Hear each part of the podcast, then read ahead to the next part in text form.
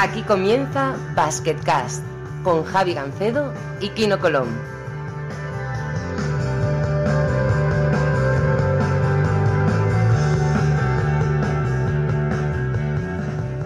Hola a todos, bienvenidos a, una- a un nuevo episodio de Basketcast. Eh, como siempre, soy Javi Gancedo y como siempre tenemos a Kino Colón con nosotros. Kino, ¿qué tal? Hola, buenas, ¿qué tal? ¿Cómo ha ido la semana? Bien, bien, bien. Bueno, menos el fútbol, todo bien, ¿no? Pero, pero la verdad es que eh, está siendo una buena semana. Ya tenemos la quinta jornada de, de la Eurocup fuera, de, fuera del, juego ya. Eh, tenemos cinco equipos clasificados. Y hoy Euroliga, a ver qué tal, qué tal va. Vosotros bien, ¿no? Eh, eh, victoria contra... Bueno, primera victoria fuera de casa de Baches así, buena señal, ¿no? Sí, la verdad es que sí, habíamos jugado la primera vuelta solo 4 o 5 partidos fuera y dos o tres habíamos estado muy cerca de, de ganarlos. eh, y bueno, al final eh, era un poco el paso que necesitábamos hacer. Y un partido yo creo que muy sólido de todo el equipo y bueno, ganamos con bastante facilidad, digamos. Y ahora vienen dos partidos de- bastante complicados, pero que nos pueden afianzar para los puestos de, de playoff. Así que bueno, con buenos objetivos enfrente. Tengo que decir dos cosas del invitado esta semana. Primero, que tenía muchas ganas de tenerle porque su historia es muy, muy interesante. Y segundo, que yo pensaba de verdad que no os conocíais. Y pensaba traerte ahí en plan sorpresa de por fin un jugador que no conoces y tal. Y resulta que habéis jugado juntos, ¿eh? David Daulas, muy buena. Konbawa, o ka? buenas tardes, buenas noches, como queráis, lo que queráis. Sí, que ahora, bueno, eh, estamos grabando sobre las 12 de la mañana y son como las 8 de la tarde en Hokka- Hokkaido, ¿no? Sí, bueno, está, estoy, ahora mismo estoy en, cerca de Kioto, que jugamos mañana aquí eh, y son las 7 y 49, 7 horas, 8 horas más. Madre mía, Kioto es precioso. ¿eh? Estuve hace unos cuantos años y, y es impresionante. ¿eh? Muchos palacios, mucho que ver, muchos restaurantes al lado del río. Y, en eso me recordó un poquito a Sevilla, ¿no? Que hay mucha actividad al lado del río y eso mola. Sí, eh, para mí es mi ciudad favorita de Japón y, y sí, es cierto todo lo que dices, es la parte así más de templos, cultural, lo, entre comillas más japonés de Japón está en Kioto, lo de que sale puede salir en todas las guías y luego la parte esta del río es muy bonita, que estos estos restaurantes donde se come la especialidad que es anguila y bueno, el tema del, del té matcha, que es también muy, muy vamos, originario o común de la zona de Kioto. Entonces sí, la verdad que cualquiera que venga a Japón debe de pasar por, por Kioto un- unos cuantos días. Aparte es ciudad verde y, y yo recomiendo hacerlo en bicicleta, es decir, alquilarte unas bicis, que hay un montón de, de empresas de alquiler de bicicletas y, y, vamos, recorrerse todos los templos y toda la ciudad en bicicleta, que es una gozada. Bueno, Kino, lo primero es lo primero. eh, Yo pensaba que nos conocíais. ¿De qué os conocéis vosotros dos? Bueno, pues hace yo creo que unos siete años debe ser, más o menos, ¿no? Hicieron una, una selección eh, que le llamaron selección eh, 2014 ahí con la, con la española y era un poco como la B que estábamos allí y nada y llamaron a, gente que se pensaba que, pues, que en el futuro podríamos estar en, en la selección o pues, que, que podríamos tener algún papel importante ahí coincidimos y la verdad es que lo pasamos muy bien. Fue un, creo que fueron dos semanas o diez días que fuimos a, Brasil, a Iguazú, fuimos a Argentina jugar contra la selección eh, argentina y brasileña, la, la absoluta, y encima dimos la cara y jugamos bastante bien, así que bueno, fue una, una gran semana. No sé cómo la recordarás tú, David. ¿Cómo la recuerdas tú, David? Oh, pues yo la recuerdo con, con mucho cariño. Aparte hicimos, era un- éramos un grupo de jugadores bastante interesante y sobre todo un grupo humano. Es decir, lo típico que no, que no conoces a muchos, pero al final has jugado muchas veces en contra y al final, pues como quien dice, te conoces y, y es mucho más fácil la integración. Y es lo que pasa, la magia esta de, de que pasa en la selección, que, que sin tener ningún tipo de, de conocimiento del compañero te, te adaptas enseguida, ¿no? Y bueno, dimos la cara y, y yo diría que, que a la selección a Argentina la, la íbamos a ganar y bueno, los árbitros decidieron que, que bueno, que tampoco era plan de perder contra la España B, pero vamos, que les, les tuvimos contra las cuerdas, incluso les fuimos ganando de 15, creo recordar. Sí, yo creo que al final, quedando un minuto o dos, íbamos arriba y, y los árbitros sí que le dieron ahí una, una mano. Pero bueno, ya te digo que estaban todos los buenos, para que no se pasaba Ginobili, Nocioni, Scola, estaban todos. Y bueno, pues eh, nosotros estuvimos ahí a punto de ganarle, así que, bueno, una buena experiencia, está claro. No, no podía ganar, hombre. Eso es imposible. ¿eh? Es lo que, dice David. O sea, España ve mojando la oreja a Argentina A. eh, sería un cataclismo, vamos, no puede ser. ¿eh?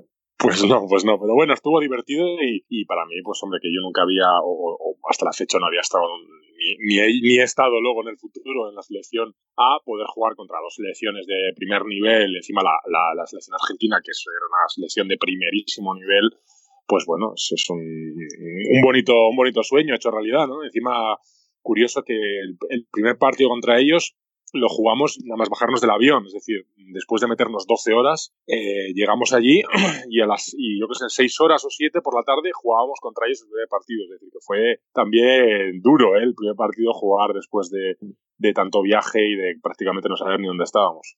Interesante. Bueno, eh, hay una, si me dais permiso la publicaré, pero David nos ha mandado una foto de, de Kino y él y un montón de gente más, Alfred Rabaseda y un montón de gente toda la selección B en una canoa eh, supongo que ahora que me lo habéis dicho será, será Iguazú esa foto, ¿no? Sí, fuimos a las cataratas de, Iguazú y la verdad es que a mí que, no soy tampoco muy amante de estas cosas eh, naturales y tal, pues me quedé, me quedé alucinado, vamos, eh, una cosa impresionante y saqué una muy buena experiencia de, eso y bueno, pues, la foto sí que se, cogimos allí una barca para, para recorrer las aguas por ahí y nada, pasamos un buen rato, me acuerdo que vacilamos un poco al que conducía y entonces el tío empezó a acelerar y estábamos todos medio cagados pero bueno, una, una buena experiencia, la verdad. Bueno, para experiencia la de, David, eh, bueno, ¿cómo, ¿cómo surge la oportunidad de jugar en la Liga Japonesa? Porque esto, esto no debe ser fácil, ¿no? No es fácil. ¿eh? Bueno, soy el, el primer jugador español en, en, jugar en la, en la Liga japonesa, en la, en la primera japonesa. Y bueno, sí que es cierto que, que, incluso se puso en contacto conmigo un jugador que está jugando en EVA ahora, que se llama Candido Matoso, estuvo hace años en la B, en la segunda división japonesa, hace, no sé, hace en el 2013 o 2014. Y, y cuando fiché me lo contó, me dijo, porque yo pensé, dijo, joder, soy, el primer jugador español en jugar en Japón. Pero él me, me lo chafó un poco, me dijo, no, eres el primero en jugar en, en la A. Yo soy el primero y tal. Digo, bueno, no pasa nada, lo comparto. Pero sí, sí, es un cúmulo de, de situaciones. Yo ya la, la conocía, la, la, liga, y me empezó a, a, interesar hacía tres años, cuando Pep Claros, eh, no sé si le conocéis, eh, entrenador sí. español que estuvo en Badalona, bueno, salió de, la, de, Badalona, estuvo también entrenando en LEP, que a mí me entrenó en LEP dos años, en Rosalía de Castro, ya desaparecido Rosalía de Castro, el de Boro, y, y él fichó en Fukuoka Rising, que es un equipo de, de aquí de Japón, hace tres años. Y entonces me contó, eh, David, esta liga está muy bien, están en continuo crecimiento, eh, están empezando a asociarse las grandes marcas de Japón para, para incrementar eh, a nivel económico y a nivel deportivo el tema de, de, la liga y tal. Luego él se volvió, se, se fue a Bahrein a entrenar y fichó el año pasado en un equipo de segunda y consiguió ascender y este año está en un equipo de primera. Eh, él un poco fue el que me pinchó, entre comillas, ¿no? Y el interés. Me alergo un poco porque la historia, de verdad, que es sí, sí, sí. Entonces yo en Argentina eh, juego la, dos competiciones internacionales, la Liga Sudamericana y la Liga de las Américas, luego si quieres eh, voy ahí un poco más. Y en uno de los partidos jugábamos contra, contra el equipo de, Río de Janeiro, contra, ¿cómo se llama? Contra Flamingo. Entonces en Flamingo estaba el entrenador José Neto y nosotros pues les ganamos el partido, el primer partido que jugamos contra ellos les ganamos, que, que prácticamente nos, nos daba la, la pase, la, el pase a la siguiente fase. Entonces ahí ya después del partido, eh, José Neto pues me dijo, bueno David, eh, yo te conocía ya de antes, te quise fichar hace unos años, pero bueno, estabas en España y tal, y la verdad que me gustas mucho, a ver si para el año que viene hablamos y bueno, quedó ahí la conversación y sin más a, también a raíz de ahí, eh, yo empiezo a hablar con, con, un antiguo director general de España que se llama Alfredo García, que estuvo en León, estuvo en varios equipos, no sé si le conoces, esto ya es baloncesto prehistoria, pero, pero bueno, él está en Brasil. Entonces él, me, me, él es agente allí y entonces me dijo, bueno, pues si quieres yo te muevo el mercado de Puerto Rico, de Venezuela, de Brasil para la temporada que viene o si surge alguna cosa, pues, pues te lo digo y digo, ah, perfecto, porque ya al final pues tengo agentes en diferentes lugares del mundo para las opciones que puedan salir. Y, y este verano pues me llama y me dice, oye David, ¿te gustaría ir a Japón? Y digo, ostras, digo, claro, claro que me gustaría ir a Japón. Me dice, no, es que el entrenador que estaba en Flamingo, que lo llevo yo, se llama José Neto, ha fichado en, en Japón y bueno, me ha, me ha, comentado tu nombre. Como tú también estabas mostrando interés en esas ligas, pues porque yo le había comentado mi interés también por, por, por irme a Asia, ¿no? Por ir a China o a Corea o a Japón. Eh, y entonces me, me, me, sale la opción de ir para allá. Eh, es difícil porque los, los, los, jugadores los fichan los directores generales de los equipos japoneses. Mm. Es decir, por mucho que tú tengas un agente, por mucho que, que, que, seas un buen jugador en Europa, al final son los GM los que fichan, entonces no es fácil. A los entrenadores les dan la, la, la opción de fichar a un jugador. Entonces el jugador de, de José Neto, pues fui yo. Y así acabé en Japón. Impresionante, la verdad es que y una vez allí, eh, pues eso, estás jugando bien, estás promediando por encima de 10 rebotes, por encima de 16 puntos. Eh, eh, bueno, bastante sólido y supongo que tiene las peculiaridades. Eh, estuvo Piti Hurtado, que también estuvo en Japón eh, hace poco del programa, y nos contaban que sobre todo la parafernalia post partido es, impresionante, ¿no? Sí, bueno, no, había nombrado a Piti, que lo quería nombrar porque cuando yo fiché en Hokkaido, sabía que, que él había estado por aquí, pero no sabía que había estado en el mismo equipo, entonces le hablé, hablé con él, y nos hicimos alguna llamada y tal, y también me, me, ayudó un poco pues a conocer un poco lo que, a lo que me enfrentaba, ¿no? Al tipo de liga, al tipo de ciudad, a todo. Y la verdad que, que fue de gran ayuda el, el, la llamada de Piti, la verdad que se agradece que en el mundo del básquet pues haya este, este compadreo porque bueno, pues, hace las cosas un poco más, más fáciles. Eh, Japón es espectacular, la verdad. Eh, es una liga difícil eh, para jugar, eh, no es fácil como extranjero jugar en ella y mantenerte. Una vez que consigues aguantar una temporada y hacer un buen papel, luego es mucho más fácil eh, estar en la liga, ¿no? Pero ya te digo que no es fácil la competición, el tipo de jugador, incluso a nivel táctico, técnico, pues eh, es muy diferente a todo lo que he visto en Grecia, Europa, España o Argentina, Brasil, etcétera. Y, y, luego, pues, la figura del extranjero es una figura como la que había hace muchos años en España, mm. que solo se fichaban dos americanos. Entonces, el extranjero tiene que jugar bien. Eh, en Japón pues hay una característica antropológica clara que no hay mucha altura, no hay mucho peso, entonces se fichan interiores normalmente. Y los, los equipos que pueden tener algún asimilado, es decir, extranjeros con pasaporte que hayan nacido allí o que por, llevar X años han, han, podido conseguir el pasaporte o la nacionalidad, pues eh, aparte de que son muy bien pagados, estos, equipos pues siempre tienen más posibilidades de, de, de, ganar la liga o de estar en puestos de arriba, ¿no? Entonces, al final, tú como extranjero tienes que, hacer buen papel y adaptarte rápido eh, a la idiosincrasia de, tanto de la cultura como de la liga. Y, si lo consigues, pues, pues, oye, es un muy buen sitio para jugar, la verdad. Estoy bastante de acuerdo porque, eh, bueno, es verdad que bueno, yo veo bastante ligas asiáticas por la mañana a veces, cuando estoy aburrido. Y, por ejemplo, en Corea eh, se estira mucho el jugador, porque creo que tiene una limitación de determinada altura entre los dos americanos, entre los dos extranjeros. Con lo cual se estira mucho el típico 5 pequeño, a lo, a lo, iba a decir a lo Kyle Hines, pero no con ese nivel, claro, pero sí es verdad que tienen, hay un jugador eh, surcoreano nacionalizado que se llama Ratlife, que este domina la liga totalmente, y este Ratlife, pues claramente el mejor, jugador, mejor jugador de la liga, el mejor pagado, y el que lo tiene prácticamente aspira al título, y el que no, pues no, ¿no? En Japón igual, eh, se busca un, eh, pivots como se buscaban en la Liga CB en los años 80. Y en China ya hay un poquito más variedad porque ya hay jugadores más altos, ya hay jugadores más pesados y se puede jugar un poco con... Hay gente como el Jan Yanlin, este que es una superestrella allí. Y este, por ejemplo, es un 4 bastante físico, ¿no? O sea que... No, a ver, por, por, acla por aclarar y sin pisarte, en Japón el pivot que se ficha es un pivot grande. Es decir, hay, eh, hay un, un, un tal Joshua Smith que debe pesar 170 kilos. Es decir, que hay tíos grandes. Hamilton, eh, la, la Mon Hamilton, el, uh -huh. la versión de la Mon Hamilton japonesa es la Mon Hamilton con 20 kilos más. Eh, lo mismo que Will, eh, que Will McDonald, por ejemplo, que también juega aquí, es decir, conocido de, de, España también. Pues no, no, es que esté gordo ni mucho menos, pero está con más kilos. Es decir, que, que los pivos, los, los, los pivos 5 son todos muy grandes. Entonces, eh, eh, se busca ese tipo de jugador y, eso, y son jugadores que, que, dominan. Pero ya te digo que la liga es una pasada, porque mm, el cómo se cuida el jugador, eh, la afición como es, es decir, el fenómeno hater que yo ya estaba un poco cansado de España. Y con esto probablemente me gana algún comentario hater en el Twitter, pero es que me da igual, porque no los echo de menos para nada.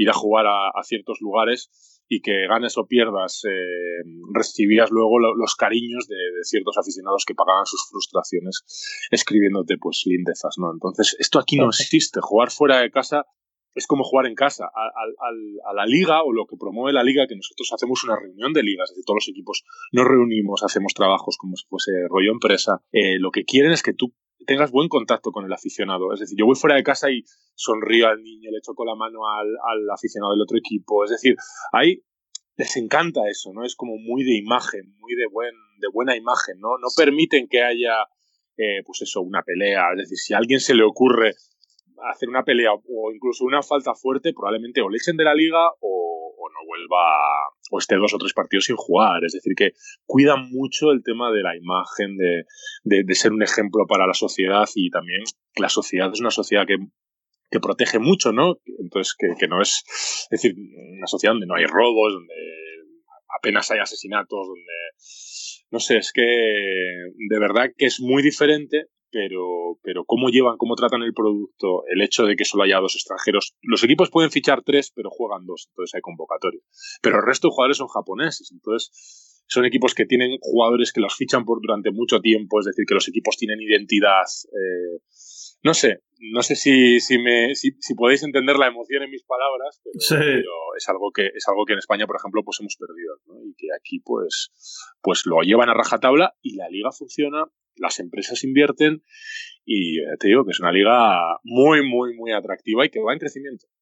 Y ahora, ahora hablaremos del carácter de los japoneses porque ese es otro, otro capítulo aparte. Aquí no, ¿tú el fenómeno hater lo has sufrido alguna vez, estando en España o, ahí en Turquía? Me imagino que en Turquía no, claro.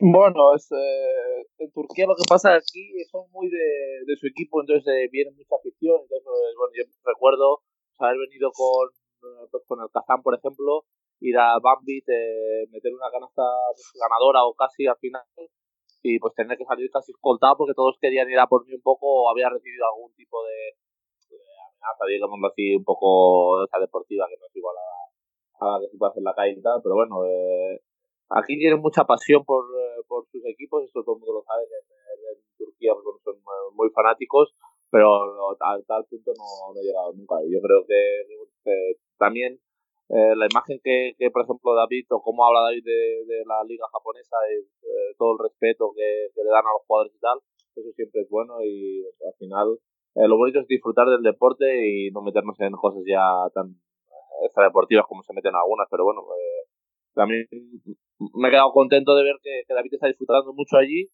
y bueno, de ver con la emoción con la que habla de, de esa liga eh, un, pues un jugador que ha estado en ACB muchos años que, todo el mundo dice que es la segunda mejor liga de, Europa y en cambio pues, habla así de la liga japonesa, una gran desconocida para mí, pues es, eh, bonito. Está, guay. No sé, yo, yo puedo decir que yo, yo a principios de los años 2000 viví en, en Taiwán siete meses y pensaba que no iba a haber nada más extraño que aquello en plan de comportamientos y lo distintos que eran a nosotros, pero en 2015 creo que fue, fui a Japón y aquello me pareció, me pareció otro mundo, me parecieron extraterrestres directamente. O sea, eh, la amabilidad que tiene la gente con los pequeños detalles, eh, eh, bueno, el comportamiento que tienen tan distinto al europeo, es un contraste que yo se lo recomiendo a todo el mundo. Todo el mundo debería ir por lo menos a Japón una vez en la vida. Y yo estoy deseando volver. Y David, parece que eso es así. Nos contaba Piti que en el postpartido se dan regalos. o sea, es impresionante, ¿no? Sí, a ver, el tema del partido es, es un mundo. Es decir, nosotros nos citan bueno, una hora y media antes, como puede ser en Europa o en Turquía. Y, pero bueno, ya el, aficionado ya está ahí. Decir, una hora y media, eh, ya mucha gente ya, ya ha vendido. Ya desde, desde una hora y media, hora y cuarto, ya están entreteniendo a los aficionados, pues con las salen animadoras, salen pues, eh, pues, gente a jugar, a hacer malabarismo, lo que sea, cosas para divertir al aficionado. Nosotros salimos al calentamiento y eso ya, ya salimos. Es decir, ya también hay música, salimos, hacemos el calentamiento, pues, pues eso. Hacemos nuestras cosas, los stretching y tal, y ya pues hablas con aficionado, no sé qué.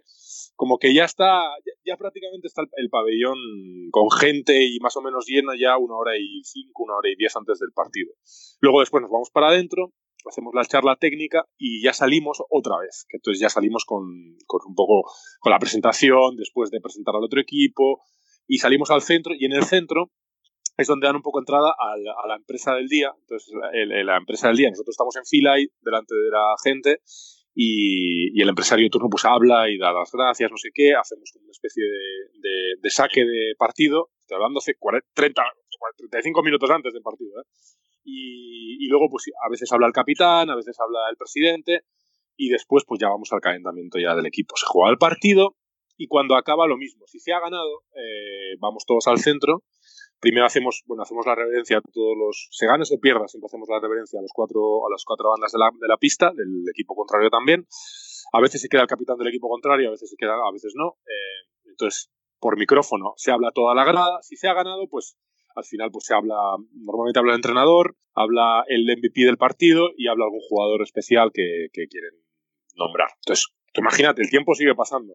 Eh, al, al, MVP en, en, nuestra casa, en donde jugamos nosotros, normalmente le dan un regalo que puede ser una cena, un mil dólares o puede ser, eh, yo qué sé, productos de no sé qué.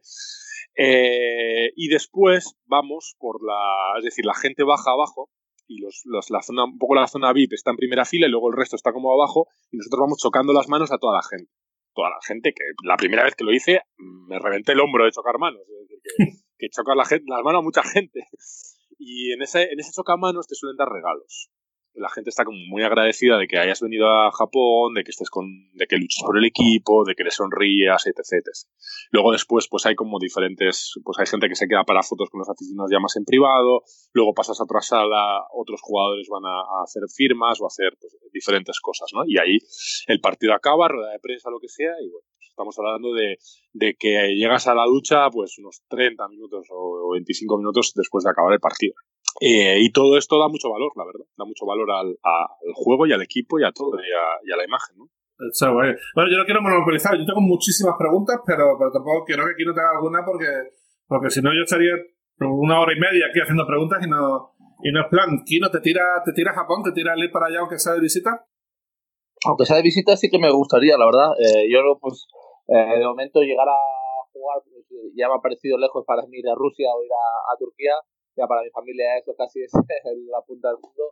Pero bueno, no, no es algo que me haya planteado, pero bueno, ir a, irlo a visitar sí que, sí que me gustaría. Por ejemplo, claro, ahora con la, con la selección me encantaría ir por, por esa zona pues, estos próximos veranos. Pero eso ya es, es, más difícil, veremos a ver si, si puedo estar allí.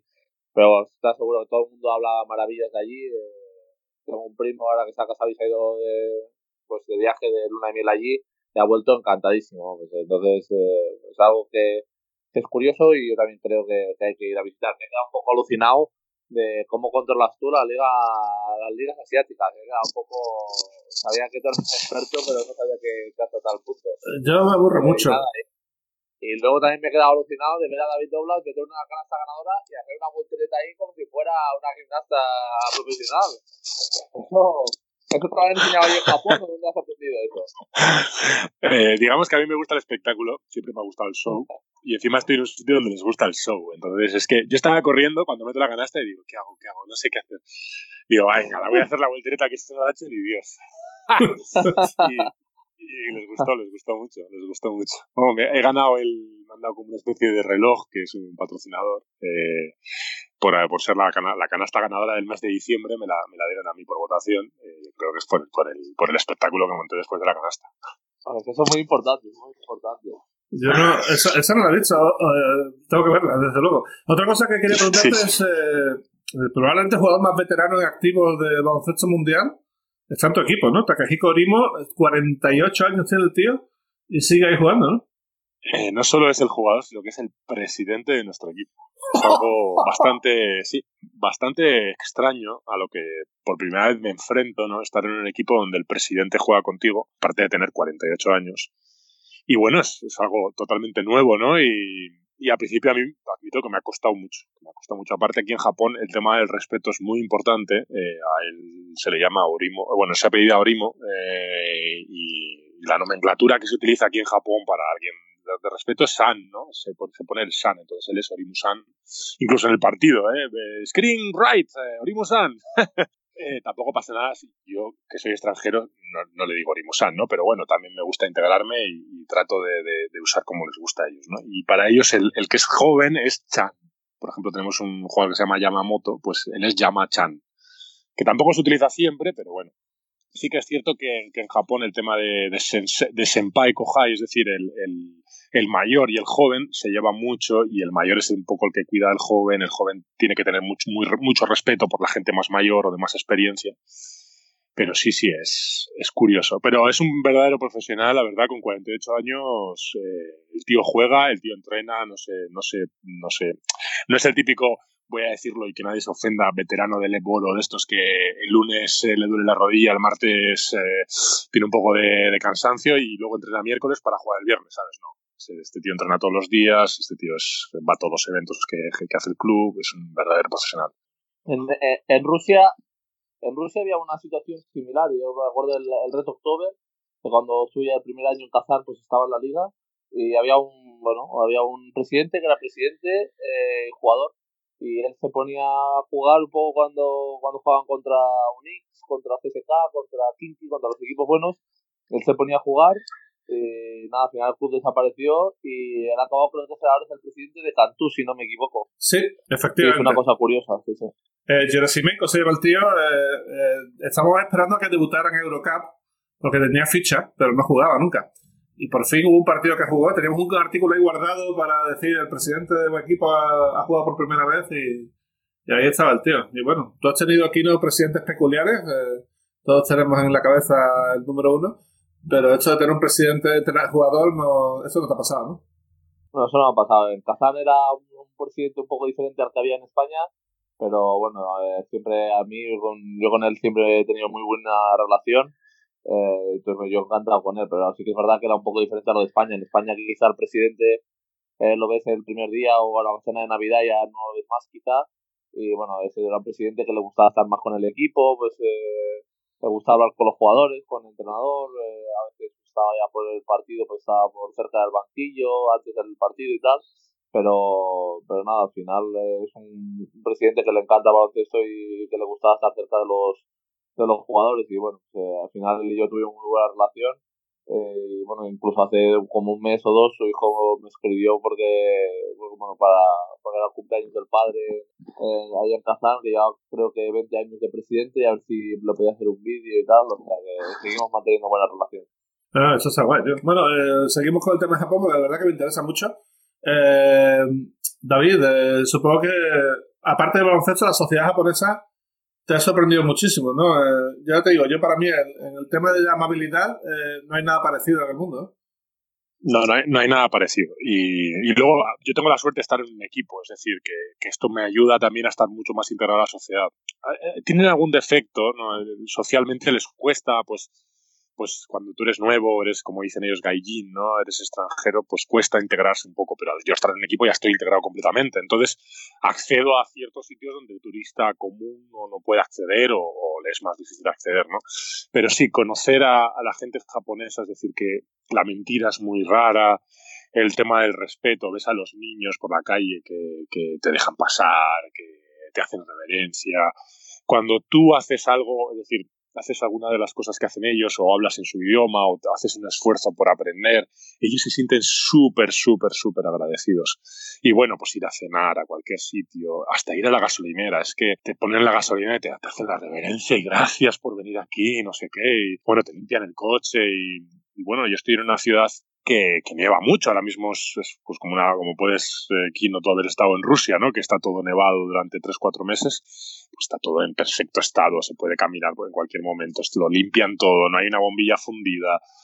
Son como, no sé, la gente, les ves en su trabajo y les ves que, que lo hacen a la perfección y te, te muestran la mejor de sus sonrisas y, y bueno, y, y por eso también que es una sociedad muy trabajadora. El jugador eh, tiene contrato de 12 meses, eh, trabaja 11 meses y medio. Solamente tiene 15 días de vacaciones. El jugador profesional de baloncesto en el Japón. Eh, y la gente, cuando va a los partidos, que al final la gente trabaja mucho en este país, eh, pues está muy agradecida cuando nosotros eh, pues hacemos un esfuerzo, sonreímos o le chocamos la mano. Como que, como que realmente les estamos haciendo felices en ese momento que tienen ellos de ocio, les, realmente les estamos dando felicidad, ¿no? Y, y, y, no sé, como que te sientes muy realizado, ¿no? Porque realmente estás haciendo, estás haciendo un trabajo que, que a ellos les, les, les, ayuda, ¿no? A estar un poco más felices, ¿no? Y, y sí, conocer la sociedad es que me da mucha envidia en muchos aspectos. Eh, mm, no digo que, la sociedad española o la europea o tal, esta sea mejor ni peor, sino que creo que hay cosas que aquí eh, pues me recuerdan un poco a, la España de hace 20 años, ¿no?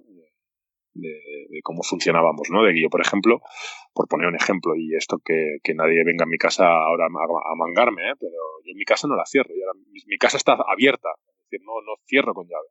Bueno, bien, pues eso pasa en pocos países, ¿eh? eh y no, esto te pasa a ti en Rusia y, y adiós, ¿eh?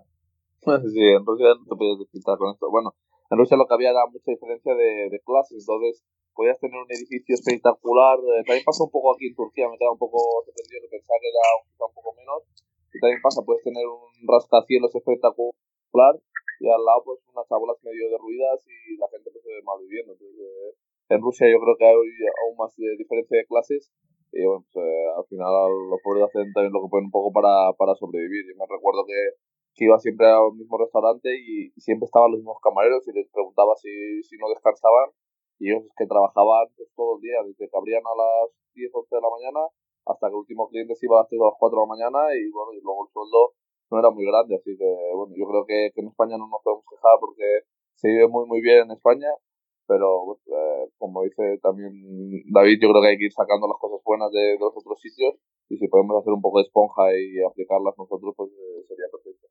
Claramente viajar eh, te enriquece como persona, eso está clarísimo y, y David es un exponente bueno, porque no solamente ha estado en Japón, sino que además estuvo en Estudiantes Concordia, uno de los equipos argentinos más antiguos la, la temporada pasada, jugando competición, iba a decir competición europea, pero no es competición europea, es competición internacional, en la Liga Sudamericana, llegasteis a la final.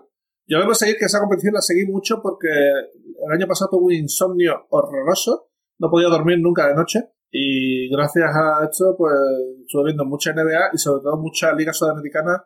Eh, vi que David estaba en estudiantes y le vi algunos partidos, el que mencionó antes de Flamengo que ganaron fuera de casa fue brutal y al final perdieron contra el equipo de Carlos Cabezas, si no recuerdo mal, ¿no?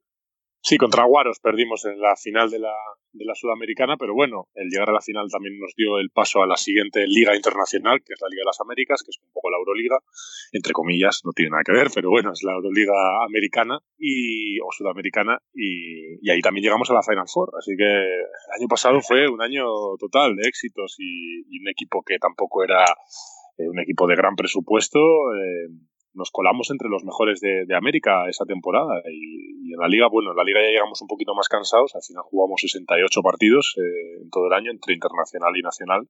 Pero, pero una verdadera experiencia. Aparte, estar con Lucas Victoriano, un entrenador que, que para mí es de la nueva escuela, ¿no? De, de que entiende al jugador, que, que, que tiene o que o que ha estudiado conceptos incluso de, del cerebro, de cómo se organiza, de cómo pensamos, de tal y luego la parte social, ¿no? Que, es un tipo que ha jugador, que, que sabe cómo pensamos, que sabe lo que nos gusta, que sabe también lo que nos, nos fastidia y, y, y, luego, pues, es un juego bastante moderno. Aparte, él ha estado en, varios equipos de España, ha estado en Argentina también de, segundo y, bueno, siempre está un poco también cercano al Real Madrid. Y, y no, no, la verdad que una, una pasada de año. Y luego Argentina, que a mí es un país que siempre me ha gustado y, y el, es tu propio idioma, tu propia, muy cercano a nuestra cultura también.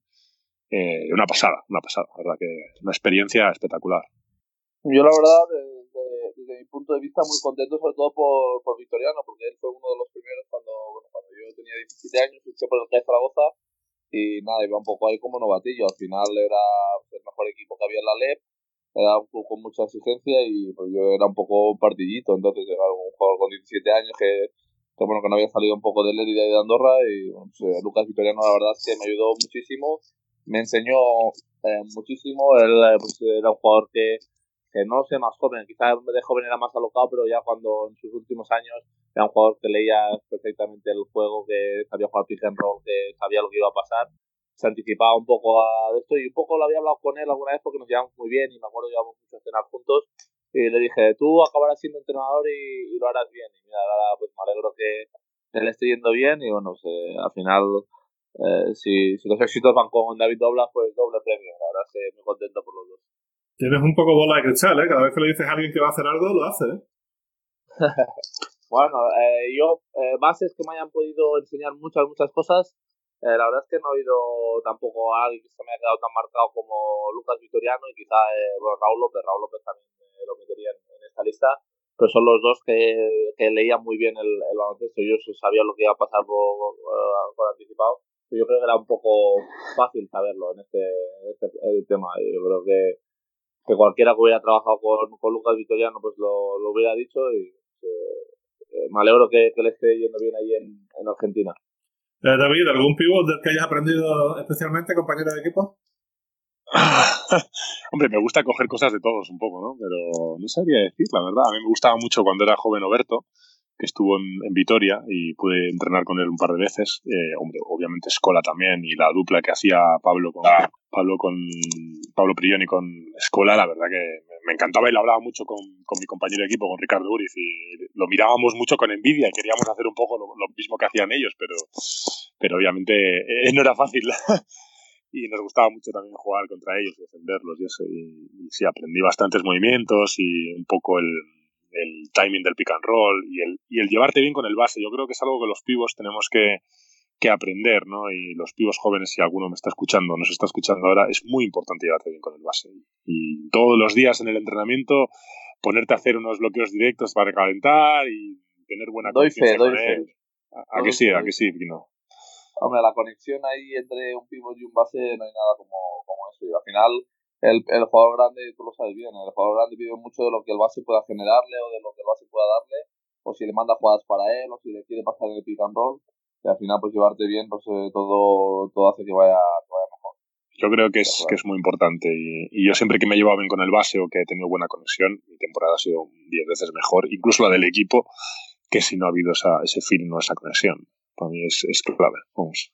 Interesante. Bueno, cambiando un poquito, siguiendo por el mismo tema, eh, David, tú eres de los pocos 5-5 que quedan ya. Eh, parece que es el pivot, pivot está en extinción.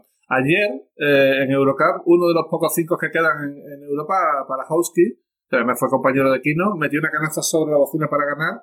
Precisamente también tiene una buena conexión con el otro base del equipo, con Stipchevich, que han llegado juntos a Ritas Vilnius, eh, bueno, a medio de la temporada y, le han dado la vuelta al equipo completamente, ¿no? Pero, pero bueno, hablando de lo de, de los pivots, ¿te sorprende que haya tan pocos pivots ya? Eh, ¿O tan, tan, pocos jugadores, que haya tanto pick and roll y que haya tanta, tanto 4 y 5 abiertos y no quede gente que juegue cerca del aro? Bueno, es un poco, como digo, de la moda, ¿no? Eh, para mí siempre el baloncesto, por, por, cómo es el campo, por la estructura del juego, siempre va a tener ese, esa, necesidad ¿no? de, de, meter el, balón interior, sobre todo para, para también aliviar a las defensas, porque cuando, cuando tú metes el balón dentro, eh, cierras, eh, haces que, también se acerquen hacia ti, si eres un jugador imponente, importante, al final necesitan una, ayuda. El pívot no puede defender uno contra uno contra un jugador que sabe jugar ahí dentro, ¿no? Y, bueno, se hace también que haya un balance, ¿no? Entre, juego interior y juego exterior.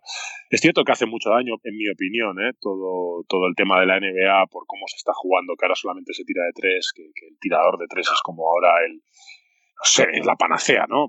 Pero, pero bueno, eh, yo creo que, estos son como la economía, ¿no? Eh, hay momentos de, crisis, hay momentos de bonanza y, al final se volverá, se volverá a esa necesidad de, del juego interior, o por lo menos el jugador que sepa jugar interior. Es cierto que ahora el jugador pues tiene que saber jugar bloque directo, tiene que ser más vertical, físicamente poder defender un bloque directo arriba, poder hacer una rotación con el 4, es decir, pero bueno, eh, yo sigo pensando que un 5 que tira triples es menos, eh, menos peligroso que un, que un 5 que juega adentro. Yo en eso estoy un poco yo estoy de acuerdo también con, con eso, no sé qué opinas tú, Javi, pero yo al final, que se esté perdiendo, sí que es verdad que se está perdiendo un poco, eh, porque quizá antes eh, eran los dos interiores que tenía un equipo, eran los dos muy de dentro, y ahora suele ser uno más de dentro y otro que puede hacer pick and pop y pues se puede abrir la línea de tres. Pero tener un tío ahí dentro que te, que te dé un poco de aire, que te, que te sepa jugar en el poste bajo, yo creo que es, que es clave para todos. Y también hay momentos pues, que quizá no estás eh, pudiendo notar, pues tener hay una válvula de escape en el, en el poste es, es clave y luego, por ejemplo, si no lo tienes, como me ha pasado algún año que no acabas de tener un interior muy, muy grande, pues el equipo que lo tiene te suele hacer mucho daño en eso. Entonces yo creo que, que siempre es bueno tener un, un jugador grande. No sé cómo lo verás tú, Javi. Eh, yo, para mí, mi opinión es que solamente hace falta un jugador, uno, para cambiar la tendencia. Tiene que ser alguien tipo Shaquille O'Neal, me refiero. Eh, basta que aparezca otro Shaquille O'Neal o parecido, un tío que sea totalmente imparable en el poste bajo, para que cambie la tendencia. Eso es lo que yo creo, ¿no? Y, ya veremos. Eh, yo creo que el fenómeno Stephen Curry eh, está muy bien. El tío mete sin límite desde 10, 11 metros si quiere, pero le ha hecho un poquito de daño al baloncesto en ese sentido, ¿no? De que ahora todo el mundo tira triples y, sin parar, ¿no? Eh, quería sacar el tema de que Nikola Kalinic, el jugador de Fenerbahce, ha publicado un blog en la web de Euroliga esta semana y habla de que cuando los pibos dominaban, empezaron a poner reglas al baloncesto para que no dominaran tanto. Y eso lo pasó con Shaquille, pasó antes con Chamberlain, pasó con Abdul Jabbar, que no lo dejaban machacar en, universidad, y que igual ha llegado el momento de hacer lo mismo con los bases y con los escoltas. Poner algún tipo de norma que limite el, el, que los bases dominen tanto. Y hablaba de una cosa que yo creo que no se va a pasar, que es eh, quitar la línea de tres, lo cual sería un suicidio, creo. Y lo segundo que dice, yo creo que es muy difícil de arbitrar, pero tendría cierta gracia, es limitar los pick and rolls a uno por ataque. Eh, no sé, quería saber vuestra opinión porque a mí me parece una idea interesante y el único pero que le veo es que arbitrar eso es, horroroso. No, a mí no, no, no le acabo de ver de mucho, mucho sentido. Sobre todo, ahora la línea de, de tres para mí me parece imposible, porque incluso se está hablando de poner una línea más lejana y que sea de cuatro puntos. Eh, que eso tampoco me parece al final. Eh, yo creo que, ampliar el campo pues podría ser una buena regla, o ahora que los físicos son más grandes, pues eh, no poder barrer los balones pues podría ser otra buena regla, o algo hacer algo así o incluso había habido pues elevar un poco las canastas para que no sea tan fácil meter un mate o eso, o, dificultar los triples, pero ya ahí a cambiar el juego, no poder hacer, como si dices, no puedes votar con la derecha tres veces por posición, eso al final son cosas que, que un equipo sabe adaptar y si alguien no sabe defender el pick and roll pues es su problema, pero yo creo que el pick and roll es algo muy bonito y muy de baloncesto y que limitarlo pues sería limitar un poco al baloncesto. Sí, aparte lo limitas y lo que haces es generar simplemente unos contra unos. Es decir, al final americanizas el, el baloncesto y lo haces un equipo, un juego de uno contra uno, ¿no? Y de, romper, romper y jugar ahí a bote, bote.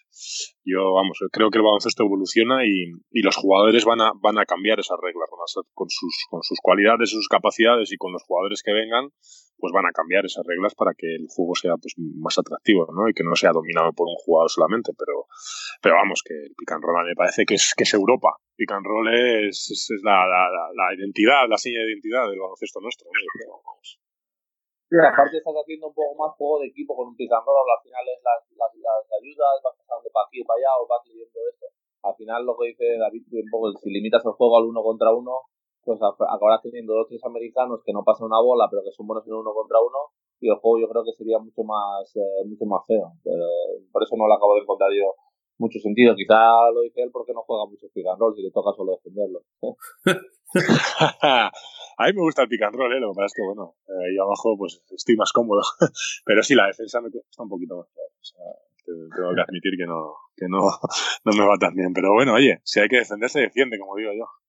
Ya te digo, eh, aquí no, ¿alguna vez David ha hecho alguna falta dura? No, no. nunca ha habido un contacto excesivo. No, la verdad es que, la verdad es que no. Eh, hemos sido buenos amigos de la, en la pista y no recuerdo ninguna, ninguna anécdota así. Recuerdo una, una, una muy buena que tenía. Yo jugué con un pivot que David te recordará. Eh, no quería sacar este tema, pero ahora que me lo has dicho, me ha hecho mucha gracia. A ver, a ver un tipo que era muy gracioso que se llamaba Uros Slokan. Uf. y nada, hubo, una pequeña peleilla ahí entre Slokan y, David Doblas un partido. Y nada, me acuerdo pues, un día que jugábamos esa semana contra, contra David Doblas, yo creo que él estaba en equipo y le pregunté a Uros, eh, pregunté, ¿qué? ¿Estás preparada para esto? Y dije, pero tú has visto el vídeo, la cara de asustado que hacía yo. yo, ese tío es demasiado fuerte demasiado bueno para mí, decía. Y nada, pues al final eh, yo creo que David es un jugador que, tiene todo el respeto de toda la liga española cuando estaba aquí. Jugaba, jugaba duro, pero no, no se puede decir, no, nadie puede decir que juega sucio. Entonces, así que yo estos jugadores también siempre quiero uno en mi equipo así y son muy buenos para, para todo. con Uros, la verdad, mira, en la última temporada de mía en España, eh, jugamos con, que creo que le estaban estudiantes, había fichado, eh, y dije, ¿qué euros? ¿Qué? Digo, ¿hacemos las paces ya de una vez? ¿Hacemos ya pacto de alejamiento o no? Dice, sí, tío, sí, sí, la verdad que ya no me gusta pelearme contigo. Ya, ya, ya somos mayores, ya. Digo, vale, vale, venga, firmamos, firmamos. Y ahí firmamos la paz y... Pero sí, sí, tuvimos algún encuentro. Justo fue el año que yo jugué con él, justo fue ese año que yo jugué con él. Y nada, explicaba la anécdota y lo explicaba bastante gracioso porque salía como, imitaba como que él estaba corriendo y tú detrás suyo y era bastante, bastante Sí, la verdad que fue. Gracias que todavía en esos momentos no, no es como ahora lo del YouTube, ¿no? Que ahora, ahora alguna y el YouTube te está persiguiendo ya hasta que, hasta que te retiras, ¿no? En esa época todavía no, no se colgaban muchos vídeos, no se colgaban. Pero bueno, de ese, de ese partido en particular de Manresa que habla Uros, sí que hay una parte colgada que estaba Manuel Comas eh, retransmitiéndolo y todavía me persigue de vez en cuando, hay alguno que lo saca de vez en cuando, pero, pero por suerte, por suerte el Instagram y todo esto ha llegado un poquito más tarde. Yo lo que recuerdo, lo que recuerdo es que en ACD.com estuvieron una vez haciendo pruebas de kits, eh, cuando no había todavía vídeos y todo eso, y el primer kit que probaron fue eh, David intentando salvar un balón y pegándose una hostia, pero, pero brutal, con estaba en Granada. Eh, Supongo que andará por ahí, no sé, pero, pero dice, mira, hemos hecho este GIF y yo, joder, qué cabrón soy, de verdad. Pero, pero bueno, son cosas que, son cosas que pasan, no que más falta. Hablando de, hablando de vosotros, que los dos habéis eh, tenido los arrestos para salir a jugar fuera muchos años además ya, eh, me pregunto qué es lo que más echáis de menos de España y, bueno, y sobre todo eso, ¿no? Que, ¿Qué tal la vida del emigrante? Y si, y si no, es un poco raro que habríais conseguido un respeto profesional más alto jugando fuera que, jugando dentro. ¿no? Dale, Tuquino. Bueno, yo particularmente, esto ya lo, he hablado alguna vez, yo creo que, que, ahora en la selección, por ejemplo, las ventanas a mí me ha ayudado mucho para, para volver a ganar el respeto en, España, el respeto que ya tenía en Turquía, en Rusia o digamos en Europa por, por cómo me habían visto jugar en Eurocup o en, o en Euroliga. Pero bueno, es el camino que, a mí me tocó. Eh, al final, eh, todo el mundo quiere, o yo por lo menos quería triunfar desde el primer momento en, España, pero la vida te lleva por estos caminos y muy agradecido porque al final todo esto me ha servido una experiencia muy buena. Eh, yo creo que he madurado mucho como persona, como jugador y seguro que me ha ayudado. Y luego sí que echas cosas de menos, echas de menos pues ir a todos los campos y conocer a tres o cuatro del equipo contrario, estar cerca de la familia, pues eh, la calidad de vida también, yo tengo que decir que como, como en España yo creo que en ningún lado. Eh, pero bueno, al final yo creo que cada uno hay que, tiene que hacer su camino y muy contento con, con poderme ganar la vida como me la estoy ganando aquí en, Rusia y en Turquía. Pues hombre, yo la verdad que Equino para mí ha sido justicia divina porque creo que un jugador más maltratado que en España que ha sido él, vamos, que no haya tenido una oportunidad eh, firme y en serio cuando ya demostró su calidad en Fuenlabrada, en, Estudiantes, es decir, ¿qué, me estás contando? Pero bueno, eh, yo creo que, como se dice en el argot baloncestístico, ha callado muchas bocas y jugar en Rusia, en Turquía, no es nada fácil hacerte un nombre en, en, plantillas donde se te pide el máximo nivel y si no te mandan para casa no les cuesta nada cortarte el contrato y no solo se ha hecho un nombre, sino que, que ha sido un jugador eh, importantísimo en los equipos donde ha estado. ¿no? Y luego pues lo de la selección para mí ha sido la, la guinda, que, que, que, es que totalmente merecido y me alegra. Es prácticamente de todos los jugadores que han ido, porque hay muchos jugadores que han ido a la selección que, que tengo mucho cariño, eh, para mí él ha sido el que encima para mí ha sido el jugador más importante, ¿no? en momentos clave, en momentos donde el balón quemaba. Pero bueno, no te voy a pasar la mano por, el lomo, ya quería, quería, decirlo porque es algo que lo pensaba y digo, mira, una oportunidad para decirlo. Y en mi caso, pues mira, eh, yo salí de España descontento, descontento. Eh, no, no, no, desde que salí de San Sebastián no he recibido ni una llamada siquiera, más que del Eporo.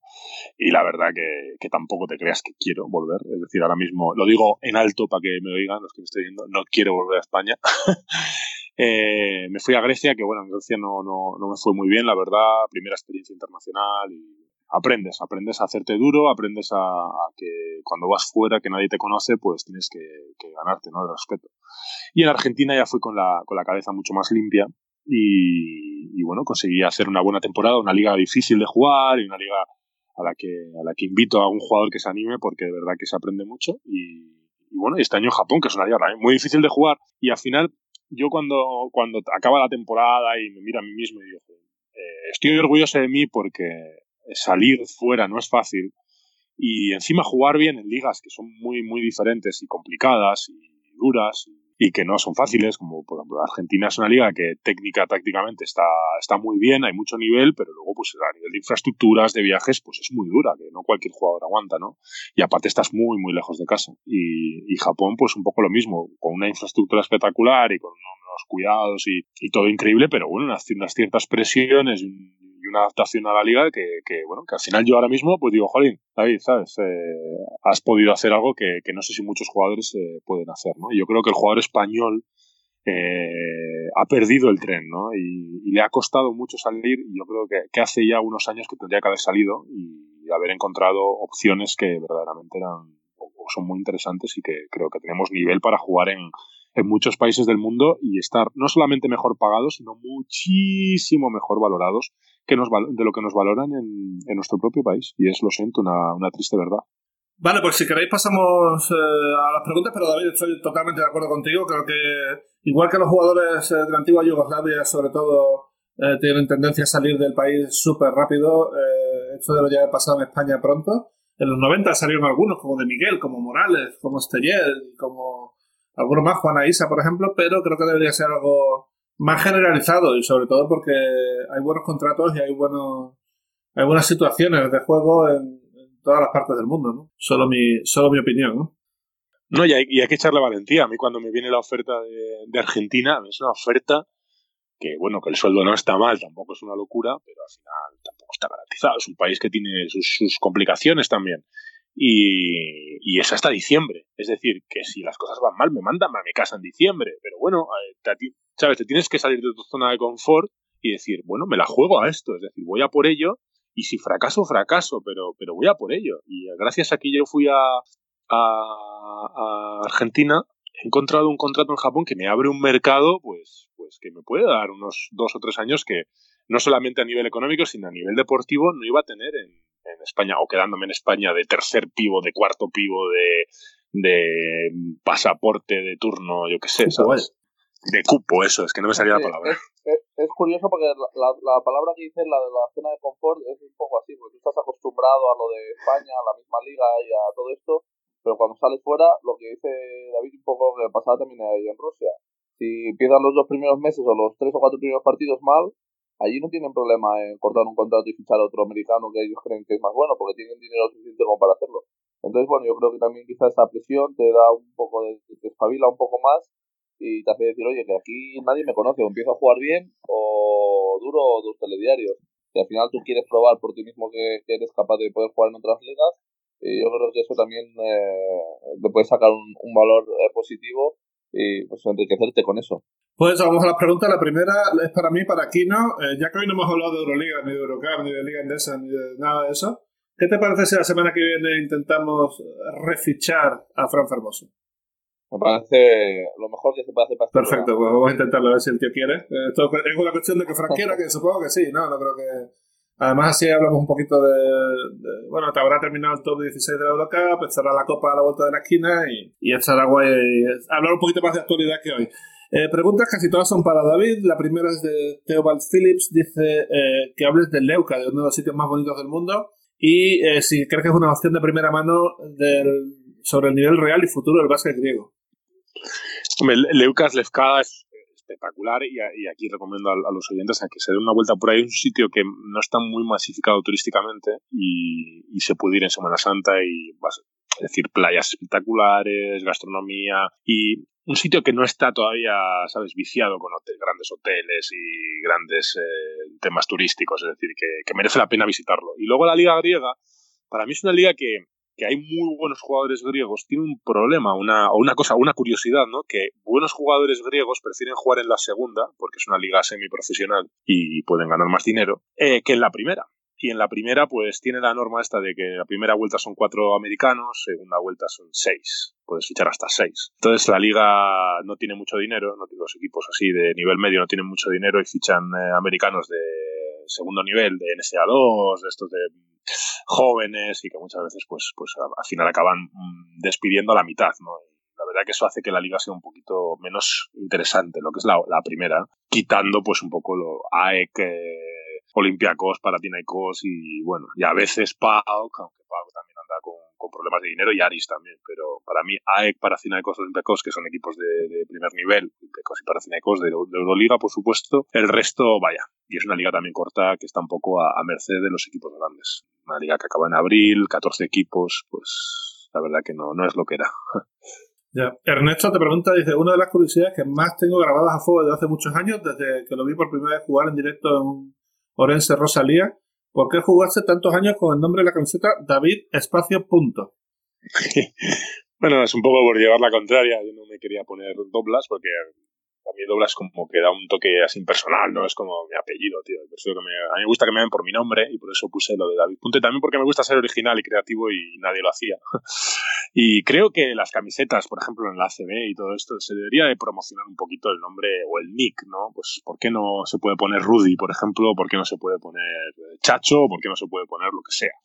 Eh, creo que eso también daría un poquito de, de rollo, ¿no? Y ahora, pues, con la obsesión de poner el primer apellido y tal, por eso también durante unos años llevé Portilla, por no llevar el, el apellido que ellos querían que pusiesen, ¿no? Pues un poco por llevar la contraria, que siempre me gusta llevar la contraria. Eh, yo puedo decir que hubo un problema, creo que fue, no sé si fue en Eurocup o en ACB, porque el Calloway, del que hemos hablado antes, se quería poner I, solamente la letra E, y ya está. Y aquello generó tal controversia que se dijo, mira, nada de nickname, solamente el nombre o el apellido, en el caso de Euroliga y Eurocup. He hablado con, bueno, Kino este año por primera vez está llevando su nombre, Kino, en, en, en la camiseta y al principio te pusieron Joaquín, ¿no? O sea, hubo un poco de, polémica ahí, ¿no? Eh, yo pensaba que pondrían Colom y me encontré el primer día Joaquín y es que el club decidió poner todos los, eh, los nombres de bueno, los primeros nombres y al final pues lo, lo pude cambiar por Kino que es como me conoce todo el mundo pero bueno aquí si quiero si quisiera poner el apellido tampoco me dejarían así que bueno yo al final eh, poner Rudy o Chacho y eso si el jugador al final quiere y el, el, quizás el aficionado se puede sentir más identificado y eso llevarle a comprar alguna camiseta más y hacer un poco más de negocio o ver pabellones con más camisetas pues yo siempre lo encuentro bien. Yo creo que, que aquí lo que nos falta un poco es eh, un poco de merchandising, de saber vender bien la, la liga, ya que pues, quizá la CB es una de las mejores ligas que hay en el mundo y vas a los pabellones y cuesta ver cuatro camisetas o cinco camisetas de, del equipo incluso local. Así que promocionarlo un poco mejor eh, estaría bien. Bueno, para los tres, eh, ¿cuál es el parquet de una pista de baloncesto que recordáis haber visto o haber jugado? Eh, pone como ejemplo, dice, yo tengo el antiguo Boston Garden y el del Limoges. Uh, no sé, puedo empezar yo si queréis. A mí el, el parque que más me ha gustado uh, es difícil de saber, ¿eh? pero igual también diría que el Boston Garden, que era el más típico, incluso lo vendieron por, por. ¿eh? Eh, no sé, creo que es el parque más mítico de todos los tiempos. ¿no? Yo necesito, necesito pensármela esta, no. La verdad es que no he habido ninguno que he jugado que he dicho, hostia, qué pedazo de parque, sí, es verdad que alguno que es más cómodo para votar o menos, pero ahora mismo no recuerdo uno que, me haya encantado. Bueno, voy a contar yo una anécdota entonces del Parque de San Pablo en Sevilla, que en la época de los años 90, cuando entrenaba José Alberto Pesquera, había una zona del parque, cuatro o cinco baldosas todas juntas, que la pelota botaba súper bajo, no botaba. Y en vez de arreglarlo, lo que hicieron fue utilizarlo como táctica. Llevaban al base a esa zona para que botara más y robaran el balón. Esto lo hacía, eh, esto lo hacía el Obradoiro. Había tres zonas donde no botaba la pelota muy bien y te llevaban el trap para allí y ahí te intentaban hacer un, un trap. Eh, y pero bueno, yo sabía muy bien las zonas de ahí porque el día antes siempre me echaba a botar por toda la pista para saber dónde botaba bien. Y la verdad es que nunca me llegaron a pillar, pero ahora me han dicho que ya han cambiado el parque, por fin. Estos son trequeñuelas de, de liga regional o, o de liga de distrito, ¿eh? los, los, que hemos jugado abajo, los que hemos salido del barro, sabemos, sabemos de esto, así que totalmente de acuerdo. Hay mucho que no sabe lo que es lo que es jugar en canastas de estas que está para un lado la canasta, que tiene un agujero sí. aquí, que la gotera, que no sé qué. Eso, esas cosas pasan, sí.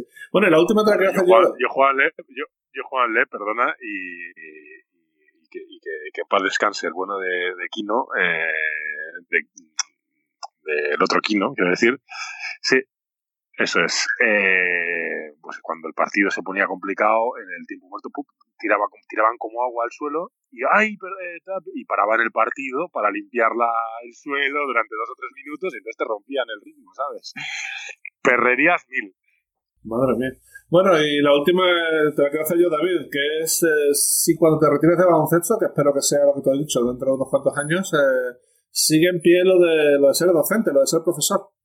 Sí, sí, es algo que, que, me gustaría hacer. Hombre, cuando me retire me gustaría tomarme un tiempito eh, de descanso. Y, hombre, pues vamos a ver también cómo, cómo acaba mi carrera en Japón, si consigo aprender el idioma, que pues, podría ser para el futuro no una opción, entre comillas, laboral, no sé, no lo sé. La verdad que las cosas a veces vienen y, y ya está, y, y, las tienes que tomar.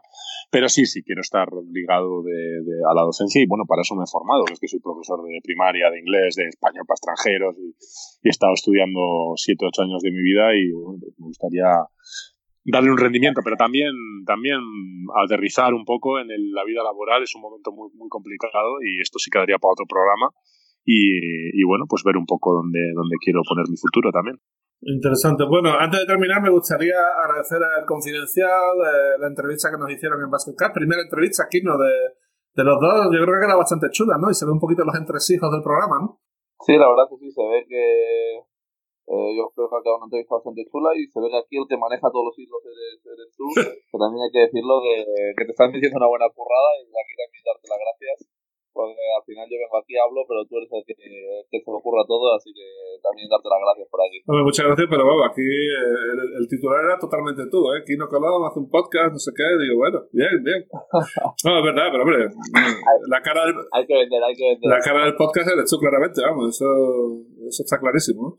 Y, y nada, y bueno, nada, gracias a David, tío. Eh, muchas gracias por, por, tu amabilidad, por tu total disponibilidad para hacer esto.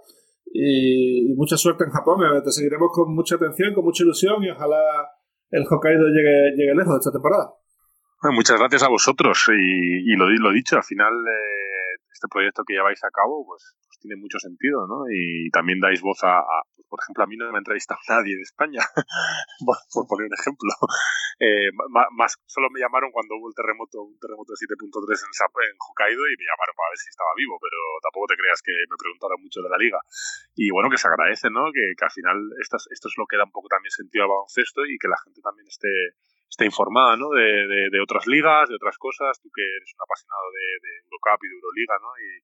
Y, también pues, pues es una forma también de, darle una visión, ¿no? Y una, una, forma, ¿no? Mucho más interesante y con un formato totalmente nuevo que es un jugador en activo, ¿no? Que yo creo que es, que es prácticamente inédito. Totalmente. Lo hacemos por amor al baloncesto, realmente. Eh, hay que devolver al baloncesto a veces un poco las cosas que te da, ¿no? Y creo que si podemos hacer algo interesante y sobre todo eh, mostrar a los aficionados que el baloncesto es mucho más que 10 tíos corriendo en una pizza, pues creo que si conseguimos que alguien piense un poquito y conozca un poco más el baloncesto por dentro, pues yo por lo menos eh, me daré por satisfecho. Y no sé si quiero también, pero me imagino que sí. Sí, sí, la verdad que sí. Aparte, estamos aquí unos buenos ratillos, eh, tenemos buenas conversaciones con gente como David Así que todos salimos ganando. Mm. Y ahí está, así me gusta, que me pases la, la mano por el lomo también, así me gusta. en fin, David, yo... Ya lo sabes que tengo, tengo mucho amor por ti, macho. Me hiciste de oro ahí en cuatro partidos con la selección 2014, me hiciste de oro. Lo que pasa es que, luego eh, los managers miran para donde quieren mirar, pero esa dupla, esa dupla era de oro. Hombre, me cago en 10. Tú sí que me habrías. Tú en Japón me harías ganar mucho dinero, porque sí que echo de menos un, base así que me dé que me dé de comer, pero, pero bueno, oye, que, que, desde la distancia nos queremos igualmente. Está bien. Hay mucho, hay mucho amor en este Basket esto está bien y, ya sabes, el que viene a, el que viene a eh, empieza a jugar súper bien, así que nada, a seguir petando, lo que puedo decir, David, muchísimas gracias. No, gracias a vosotros, de verdad. Y nada, aquí no, eh, muchas gracias a ti también, nos vemos la semana que viene, mucha suerte. ¿Jugáis contra Galatasaray esta semana? Sí, contra Galatasaray, cada mismo vamos empatados con ellos, nosotros vamos creo de quintos y ellos sextos, así que será un buen partido. Y bueno, al final, si les, conseguimos ganar, yo creo que es un partido clave para playoff, porque les sacaríamos también eh, la verdad es con doble, doble partido ganado, así que un partido clave para nosotros. Pues mucha suerte con tu reencuentro con Coxal, eh, ponte alguna protección o algo, porque te va a dar para mix. Y ya me han avisado, el, el lunes ya me han dicho primero, ¿te acuerdas de Coxal, de la defensa que te hizo? Hombre, tan, tan, buena no fue que acabé ese partido con 28 puntos. Y dice, no, no, ya, pero estate preparado. Y yo, bueno, vale, vale, vale. Sí, por ahí, va, por ahí van los chicos. Y, y, muchas gracias a todos por escucharnos. Eh, lo dicho, nos veremos la semana que viene con Fran Fermoso, si él quiere, aquí en Basketcast. Hasta aquí Basketcast con Javi Gancedo y Kino Colombo.